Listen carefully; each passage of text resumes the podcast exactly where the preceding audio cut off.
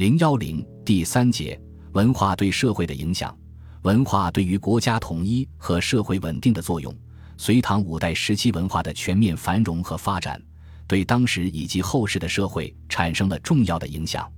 这一方面体现在文化对隋及唐前期一统帝国的相继出现起了积极的推动作用；另一方面，文化在唐后期及五代十国时期，社会从繁荣安定走向分裂动荡的急剧变化中，被深刻地打上了那个时代流转变迁的烙印。隋王朝之所以能够完成统一中国的大业，除了政治、军事上的征服和胜利外，还得益于文化上的推动作用。因为单纯政治、军事上的统一和征服还不算是完整意义上的统一，只有实现文化上的统一。即使南北方人民从文化意识和文化心态上有一种归属和认同感，才算真正实现了统一。南北朝以来，各族人民在生产斗争和阶级斗争的实践中逐渐融合，尤其是北魏孝文帝的改革和北周、隋初的改革，更进一步加强了这种融合的趋势。当隋军突破长江天险，向江南进军时，南方人民再也没有了淝水之战时那种同仇敌忾的心理，代之以的是单死湖江以迎王师的盛况。这说明南北方人民在文化心理上的向心力已经大大加强，但这并不意味着南北文化已经完全实现了真正意义上的统一和融合。隋代统一中国，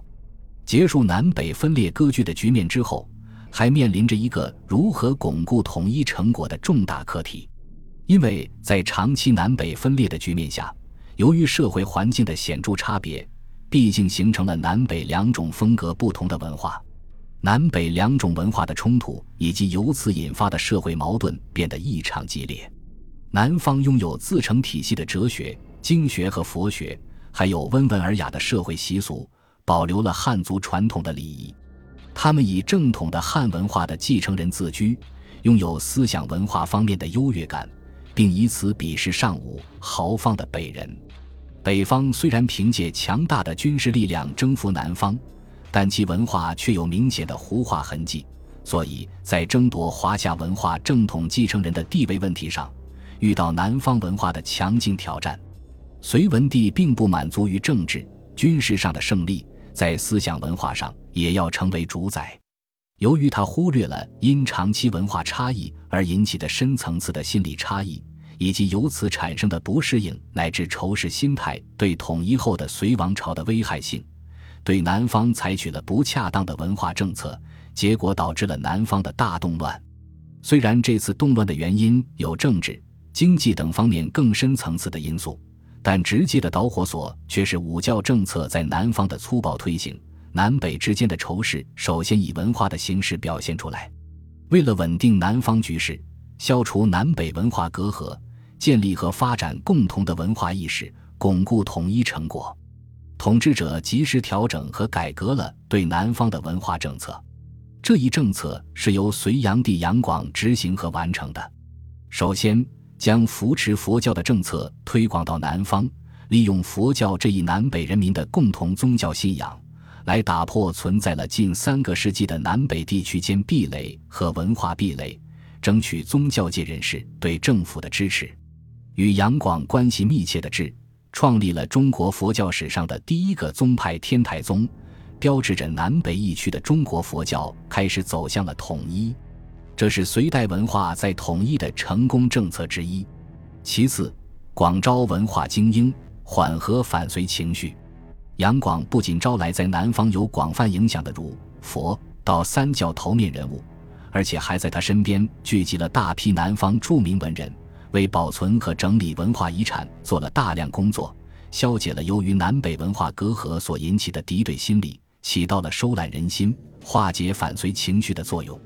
隋王朝的这一文化战略，成功的缓和、消除了男人怀疑、观望和怨恨的态度，对于弥合文化差异，从而实现文化意识和文化心理上的南北大一统，发挥了积极的作用。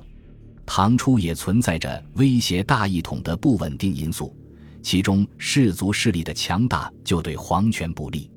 唐初的氏族地主主要分为四个地域集团，他们各有所上：山东氏族上殷亚，江左氏族上人物，关中氏族上关冕，代北氏族上贵戚。各地域集团的存在，实际上也是一种文化背景上的差异。李唐起自关中，故在唐政权中以关中氏族为最强，是左右当时政局的力量。在关中氏族中，实际上也包括一部分陇右氏族。唐皇室就自称为陇西李氏，所以关中氏族实应称为关陇氏族。江左和代北氏族在唐代已经没落。以崔、卢、李、郑为首的山东氏族，虽说在隋末农民战争中受到了沉重的打击，但因为他根深蒂固，所以在唐代还有一定的势力。唐太宗的大臣魏征、房玄龄、李等都争相向山东氏族攀婚。当时三品以上官狱共衰代旧门为亲，纵多书钱帛，犹被严养。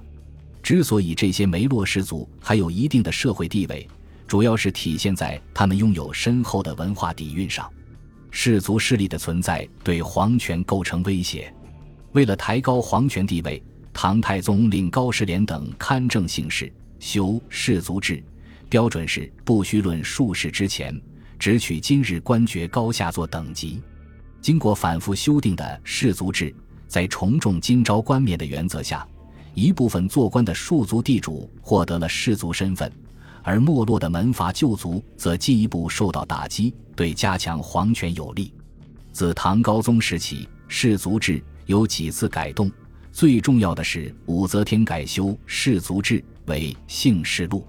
修订姓氏录的原则是。皇朝得五品官者，皆升士流。许多以军功得五品官者，都被列入士族。后族武士被定为第一等。